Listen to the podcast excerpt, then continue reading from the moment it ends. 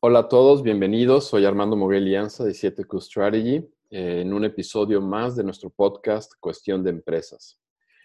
Eh, esta vez estamos de nuevo aquí con Antonieta Chaverri, coach organizacional, con quien estuvimos conversando en el episodio pasado sobre todas las cualidades o todos los atributos que el líder debe de traer para poder llevar, guiar a su empresa, a su negocio a través de estos tiempos tan difíciles y ayudarle a esa empresa a encontrar una nueva propuesta de, valor, un nuevo modelo de negocio que les ayude a enfrentar y salir de esta situación tan complicada en la que nos encontramos de una manera exitosa. En el episodio pasado repasamos muchísimos conceptos, les recomiendo escucharlo, muchísimos conceptos que son muy interesantes y muy mucho que se puede rescatar de este episodio que ustedes pueden aplicar inmediatamente en sus negocios. Eh, estos episodios, estos, este podcast está gira alrededor también de esta metodología de las 7 Qs. Eh, las 7 Qs o las 7 preguntas clave que toda empresa o negocio debe hacerse, eh, no solo una vez, sino desarrollar el hábito de estarse constantemente haciendo para asegurar que su negocio, su empresa, realmente vive y responde a lo que el mercado necesita. Eh, se trata de desarrollar entonces en las empresas la habilidad, el músculo, digamos, de esa continua adaptación de sus modelos de negocio ante un contexto volátil, incierto y complejo. Pero 7Qs, si bien 7Qs, si a través de estas preguntas se está proponiendo el método y se traen las herramientas para ir respondiendo a cada una de estas siete preguntas y se proponen los entregables, el punto es que sin un liderazgo que reconozca lo que es necesario traer a la mesa en cada Q, el proceso puede ser infructuoso. Entonces, de lo que hablamos en este podcast es de esos atributos que el líder debe traer en, cada paso para asegurarse que en la organización se está desarrollando sistemáticamente esta habilidad de continua adaptación. Para hacer un repaso de las preguntas rápido, eh, las siete preguntas consisten en qué está cambiando, qué impacto tiene, qué opciones tenemos y qué condiciones deberían de cumplirse para que estas opciones se hagan realidad, con qué recursos se puede contar y qué habilidades, qué sistemas, cómo le ayudamos al equipo a enfocarse y poder desarrollar el trabajo. Y finalmente, la última Q, la, 7, la Q7, cómo nos aseguramos, cómo vamos a monitorear que estamos avanzando en la dirección correcta. Hoy nos concentraremos en las primeras dos Qs, qué está cambiando y qué impacto tiene. Y todo desde el aspecto de qué es lo que el líder debe de traer cómo debe llegar el líder para ayudarle a su organización a ir a través de estas dos Qs de una manera muy productiva, de una manera muy provechosa, que construyan el camino para el siguiente, las siguientes Qs y ese desarrollo de ese nuevo modelo de negocio. Antonieta, bienvenida. Un gusto estar otra vez de nuevo aquí contigo conversando. Hola Armando, eh, muchas gracias por el espacio por esta conversación. Eh, la complacida soy yo de, compartirlo con vos y, con todas las personas que, nos van a escuchar. Em, muy, eh, muy entusiasmada de entrar ahora de manera un poco más específica a estas primeras dos Q, de qué ha cambiado y qué impacto tiene. Eh, hablábamos un poco en el, en el podcast, en el primer episodio, un poquito del tema del duelo, ¿no? Y esto es necesario retomarlo de cara a la primera Q, que se refiere a qué ha cambiado, ¿no? Porque definitivamente estamos ante, ante un escenario eh, en el que en ese cambiar implica reconocer, eh, reconocer pérdidas. Entonces, el, el tener esa claridad de que hay una serie de, circunstancias, y lo decíamos en el podcast pasado, ¿no? Que, no es solo la pérdida concreta o material, sino también la pérdida de, aquello que no, eh, que no va a volver a ser, ¿verdad? Aunque no sepamos qué es lo que viene, eh, eso pues, pues, es pesado y sucede en dos ámbitos, sucede en el ámbito personal y sucede en el ámbito organizacional. Entonces, entendiendo la organización como un conjunto de seres humanos que traen, quiérase o no, eh, su realidad humana al, ambiente del trabajo, pues es, sin duda el, tema del liderazgo ante el reconocer de, que ha cambiado, eh, perdón, el tema del duelo, eh, reconocer que ha cambiado es algo eh, crítico para, para el líder, ¿no? En el episodio pasado tú hiciste un comentario, dijiste esto de, bueno, es que es muy fácil hacerse de la vista gorda. Y creo que eso nos pasa a todos y como tú dices, a nivel personal y a nivel organizacional. Entonces, ¿cómo pasar de ese hacerse la vista gorda a un verdadero reconocimiento de la realidad en la que nos encontramos, de la realidad que estamos enfrentando, a ese tomar conciencia que tú también mencionabas en el episodio pasado, a ese tomar conciencia de esta nueva realidad, no, no, es, no es una cosa sencilla. Y mencionabas también sobre las inteligencias que el líder trae y que debe de traer y operar con ellas para ayudarse a él. Tú decías esto de hay que comenzar por escuchar pero decías escucharse, escuchar al equipo y escuchar al entorno. Entonces, quizá, eh, no, si nos quieres platicar un poquito más sobre ese proceso que el líder comienza con él mismo y entonces lleva a la organización a través de esto que está cambiando. Reconozcamos esa nueva realidad. Sí, eh, gracias Armando. Ve de las inteligencias y, qué bueno que, que traes de mm, mm, eso a colación de nuevo, porque en esta primera Q de qué está cambiando, quizás la inteligencia más relevante es la inteligencia espiritual. Recordemos que la inteligencia espiritual eh, no en el ámbito religioso, sino en la capacidad de irse hacia adentro, ¿verdad? Y de, y de, profundizar, digamos, en el ser y sus verdaderas razones y móviles y propósito, y además de reconocer cómo eso interactúa en relación con los demás. Entonces, lo que hay que entender es que hay una fuerza que, permite impulsar el rol del líder, que es una fuerza que si tuviéramos que decir en cuál de las inteligencias se apalanca, es sobre todo en esa, ¿verdad? Este, y esa, eh, para hablarlo un poco más, más en concreto y un poco más en las habilidades del líder, nos lleva entonces a la capacidad de introspección. Entonces, el, líder no solo tiene que hacer su propio ejercicio de introspección para, para asimilar esa realidad y reconocer sus propios duelos, sino que además debe poner a la organización o guiar a la organización en un mood de introspección, ¿verdad? Que pasa además por una inspiración, por su propio role modeling de cuál es la introspección de, de los individuos. Entonces, voy a tratar de ponerlo de manera más sencilla los seres humanos, todos en este momento estamos enfrentados a un cambio, ¿verdad? O a, diferentes cambios, a una temporada de cambio. Entonces, en ese cambio, cada individuo lo, lo asume de forma particular, pero lleva su proceso de cambio, su proceso de reconocimiento de, de otra realidad y sus procesos de duelo a las interacciones y a los espacios donde interactúan. Y por otro lado, las organizaciones que no solo tienen este conjunto de seres, ¿verdad? Sino que además por sí mismos son una entidad, pasan su propio proceso de cambio. Entonces, el líder no solo tiene que tener su propia introspección y, y manejar su vulnerabilidad, sino que tiene que acompañar a la organización para que haga su trabajo, pero reconociendo que hay una individualidad en cada uno de sus miembros que está viviendo esto muy interesante, pero a la vez también un poquito no común. No es lo tradicional decir tenemos que seguir este proceso de duelo. En las organizaciones no se ve ningún plan de negocio, habla de, y aquí vivimos el proceso de duelo, o nuestro plan estratégico de los siguientes seis meses habla, y aquí vivimos el proceso de duelo. No se habla de eso. Entonces, ¿cómo reconciliar? ¿Cómo reconciliar en el lenguaje, en el vocabulario que se utiliza a nivel de negocios, a nivel de desarrollo de estrategia? ¿Cómo reconciliar ese vocabulario con, con este proceso que no es común, pero parece muy necesario. Entonces, ¿cómo hacer eso que es muy necesario a nivel personal, a nivel organizacional? ¿Cómo traerlo a la empresa y reconciliarlo con este vocabulario y con esta conversación que normalmente habla de utilidades, de ventas, de acciones, etcétera? ¿Cómo poderle ayudar a los líderes para que puedan traer esto de una manera más natural y pueda ser bienvenido? Ese es un gran reto, ¿verdad? Porque hablábamos también un poquito en el episodio pasado de que hay que cambiar la narrativa, ¿verdad? Para la resignificación del negocio.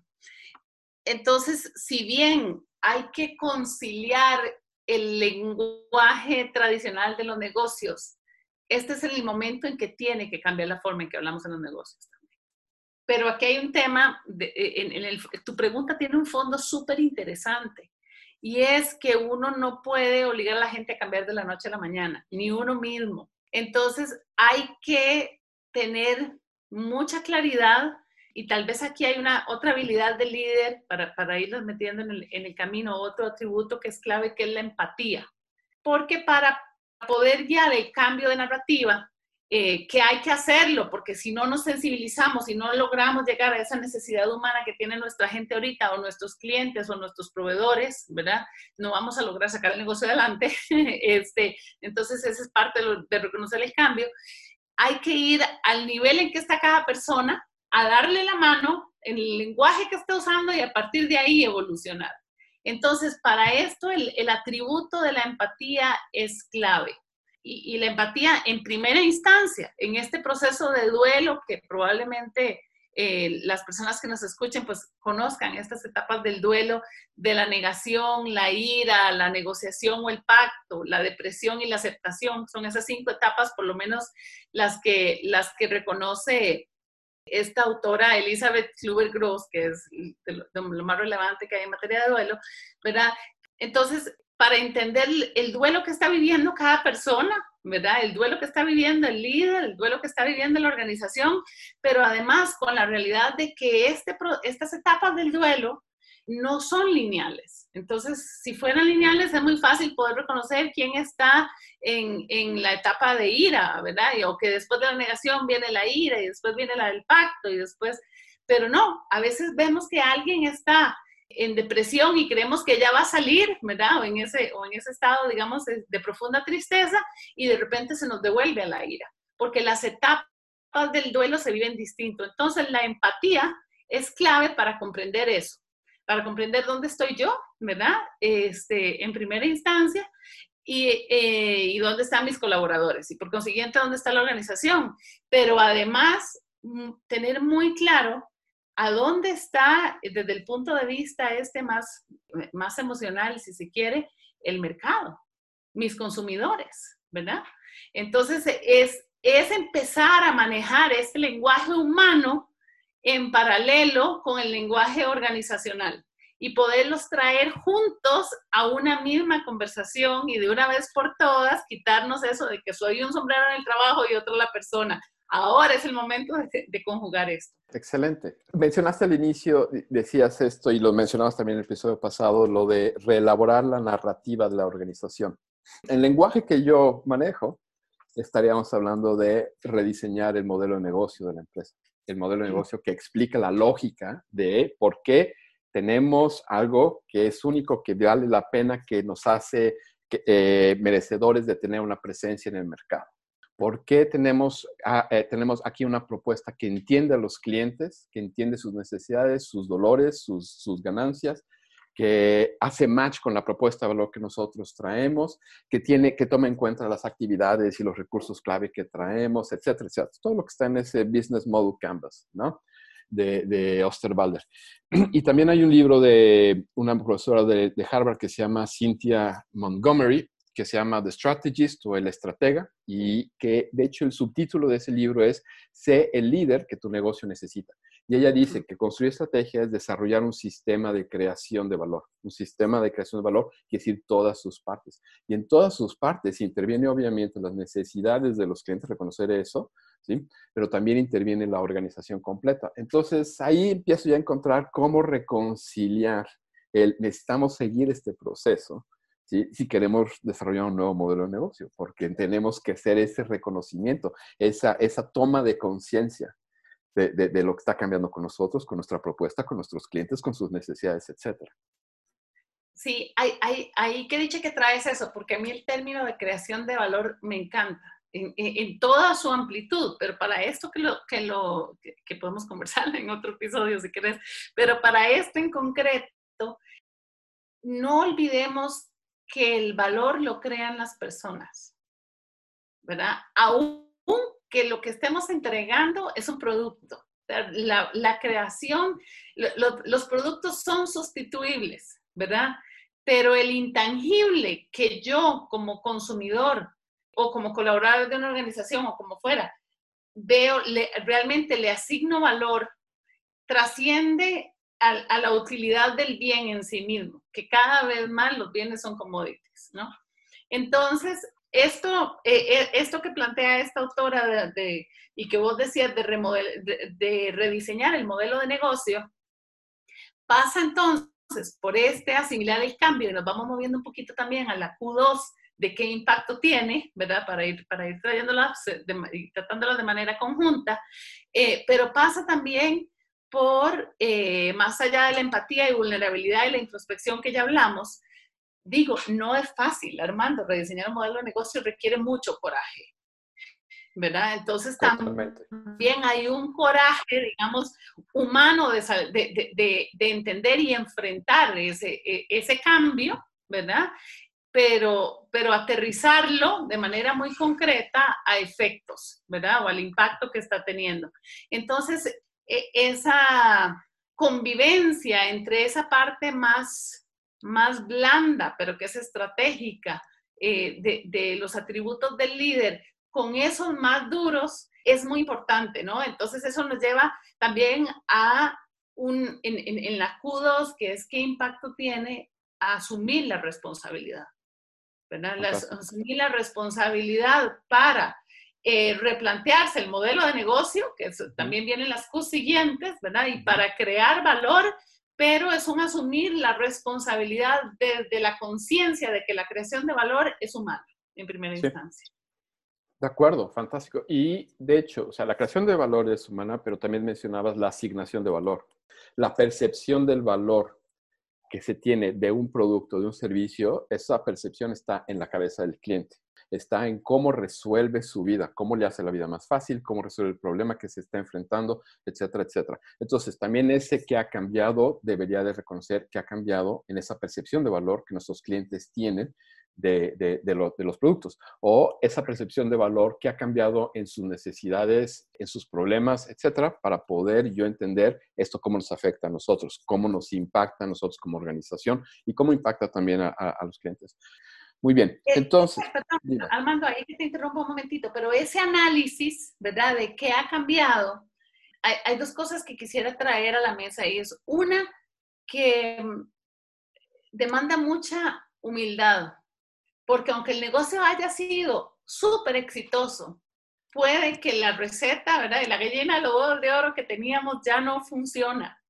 Y realmente estamos asumiendo apropiadamente el proceso de duelo y por consiguiente comprendiendo cuál es el impacto que tiene esta, esta realidad eh, en, la organización y en el negocio cuando tenemos un aprendizaje. Y recordemos que para aprender hay que desaprender y para desaprender hay que ser humilde, ¿verdad? Y si lo llevamos al contexto de los negocios, quizás lo que venías haciendo ya no funciona o no funciona en su totalidad, ¿verdad? Entonces, el, entender ese, impacto, digamos, uno podría decir, ¿cuál es la conclusión para saber en esta, en esta Q2 si estoy comprendiendo el impacto o no? Es interiorizar los aprendizajes. Y entre las cosas que hay que traer, digamos, eh, eh, y, y que hay que ver qué impacto tiene, quizás incluso esto nos está forzando a movilizar nuestra razón de ser. Entonces, el, propósito de la organización es algo que, debemos, que debemos también cuestionarnos. ¿Qué impacto tiene en el valor que creamos a la sociedad, entendido como el propósito? Por eso esa es eso, otra dimensión de la creación de valor que me encanta y es cuál es el impacto que tienen las organizaciones en la sociedad. Entonces, lo que quiero decir con esto de manera muy concreta es que en esta Q2 de qué efecto tiene o qué impacto tiene, también hay que cuestionarse el propósito de la organización. Y quien debe liderar ese cuestionamiento, sin duda, es el líder, eh, son los líderes, ¿verdad? Pero el líder máximo, no importa la posición que tenga. Ahora que te escucho, recuerdo, para mí uno de los quizá mejores consejos que he escuchado que se le dan a emprendedores, a startups, es que permanezcan enamorados del problema, no de la solución. Y lo que le pasa a muchos startups es que se comienzan a enamorar de su solución. Y ahora ya, el tema y toda la conversación es alrededor de la solución y más features y más bonito y más este, campanas y silbatos. pero hay que permanecer enamorado del problema que venimos aquí a resolver, ¿sí?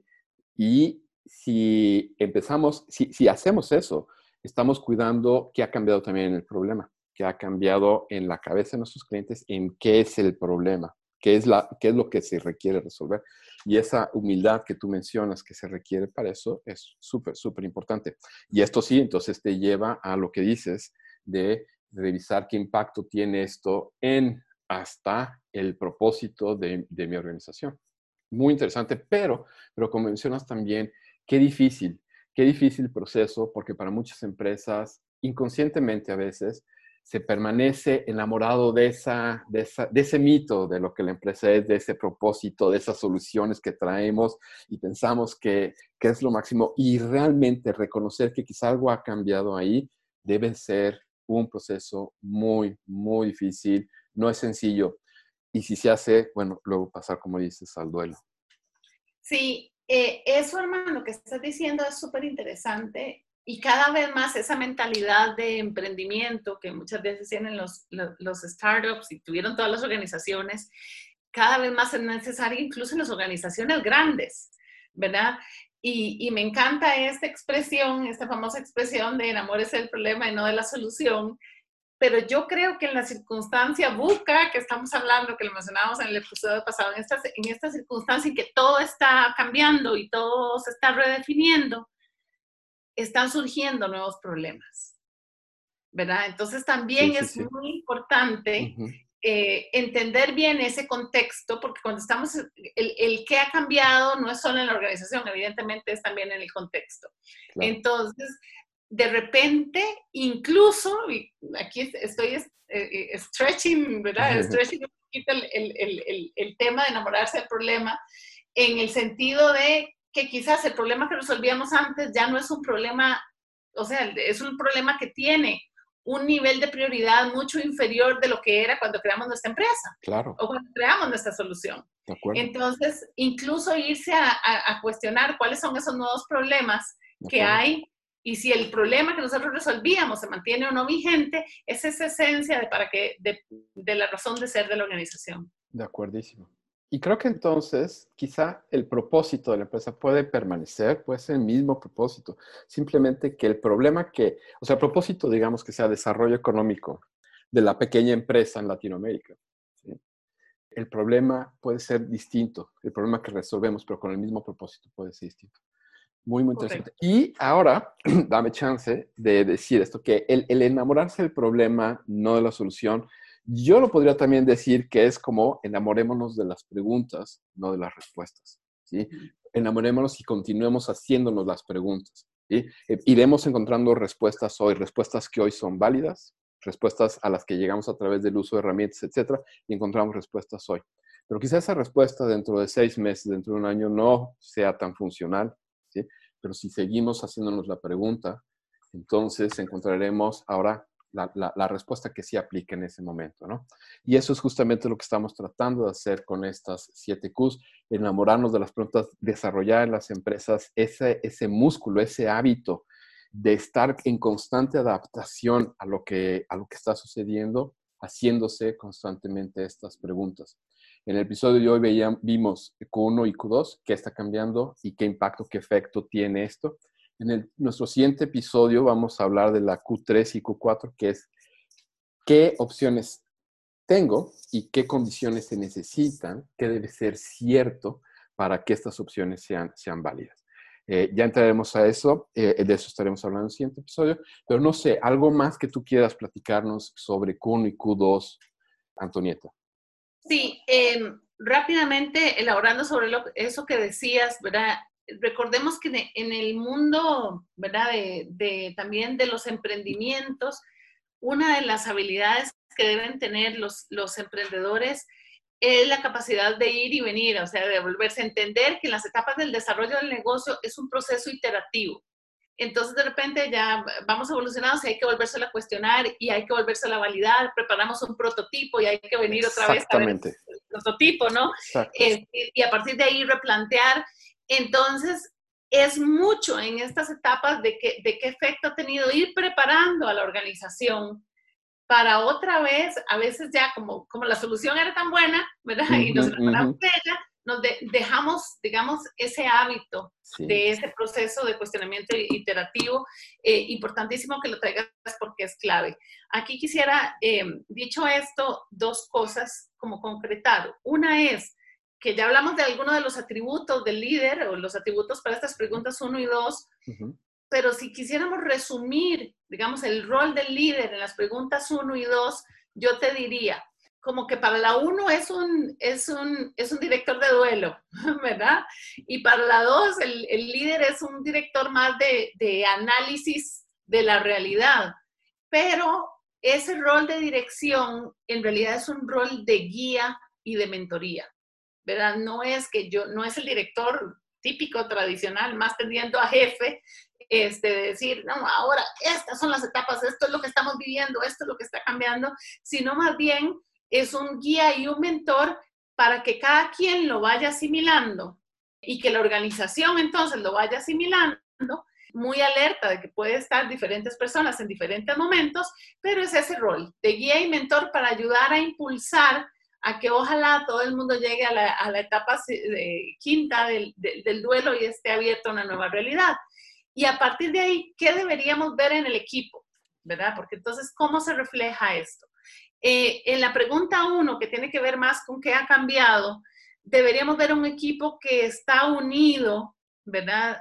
Más desde la vulnerabilidad, más desde la empatía, ¿verdad? Entonces es esa, ese reconocimiento empático de que todos estamos siendo afectados y de que yo soy valorado y de que la organización como un todo está siendo afectada, entonces nos desarrolla un compromiso para las preguntas que vienen, pero es un compromiso desde la empatía y una mayor apertura para asimilar errores y fracasos y poder entonces entrar a estos procesos iterativos que hablábamos. Y en la segunda pregunta, ya vemos qué es el, qué impacto tiene, veríamos como resultado de un buen liderazgo un equipo listo para cambiar esa narrativa para la resignificación. ¿verdad? Y entonces un equipo también con habilidades de análisis mucho más eh, desarrolladas que le permita ir y venir en la redefinición del negocio que todavía no sabemos cuánto va a durar. Excelente, excelente. Fantástico, pero, pero estamos poniendo los cimientos, las bases para poder entrar a la Q3 y Q4 de qué opciones y qué condiciones, mucho más armados, con un realmente un profundo reconocimiento, conocimiento de qué está sucediendo, qué ha cambiado en los problemas que tienen nuestros clientes, etc. Entonces podemos realmente encontrar opciones que no necesariamente tienen que ser, las opciones no están solamente en necesitamos un nuevo producto, necesitamos un nuevo servicio. Quizá hay muchos más elementos en esa estrategia, en ese modelo de negocio, donde se puede intervenir habiendo hecho un buen análisis de qué está cambiando y qué impacto tiene. Si hacemos eso, se nos abren los ojos y las alternativas para dónde más en el modelo de negocio podemos trabajar. Y entonces tenemos muchas más opciones que simplemente sacamos un nuevo producto o un nuevo servicio, que no es tampoco una cosa sencilla. Excelente. Fabuloso bocas para el próximo episodio, hermano. Súper bien. No, fantástico, Antonieta. Muchísimas gracias. Realmente yo espero que para todos, yo para mí, para todos haya sido, haya sido muy provechoso escuchar este, este, este episodio. Eh, como decíamos, en, la siguiente, en el siguiente estaremos hablando de, de, esas Q3 y Q4, qué opciones se tienen y qué condiciones se deben de cumplir para que sean viables. En la metodología de 7Qs utilizamos herramientas, pero finalmente en estos episodios lo que nos queremos concentrar es qué trae el líder para que ese proceso sea un proceso muy productivo. Bien, Antonieta, por hoy fantástico, excelente, muchísimas gracias, muy interesante y, no sé, alguna palabra de despedida para nuestro... Nuestros... Más que agradecimiento, porque eh, yo también eh, aprendo un montón eh, conversando con vos. agradecimiento para vos y para las personas que nos escuchan y nos vemos en el próximo, que también va a estar muy interesante. Excelente, muchas gracias, Antonieta, muchas gracias a todos.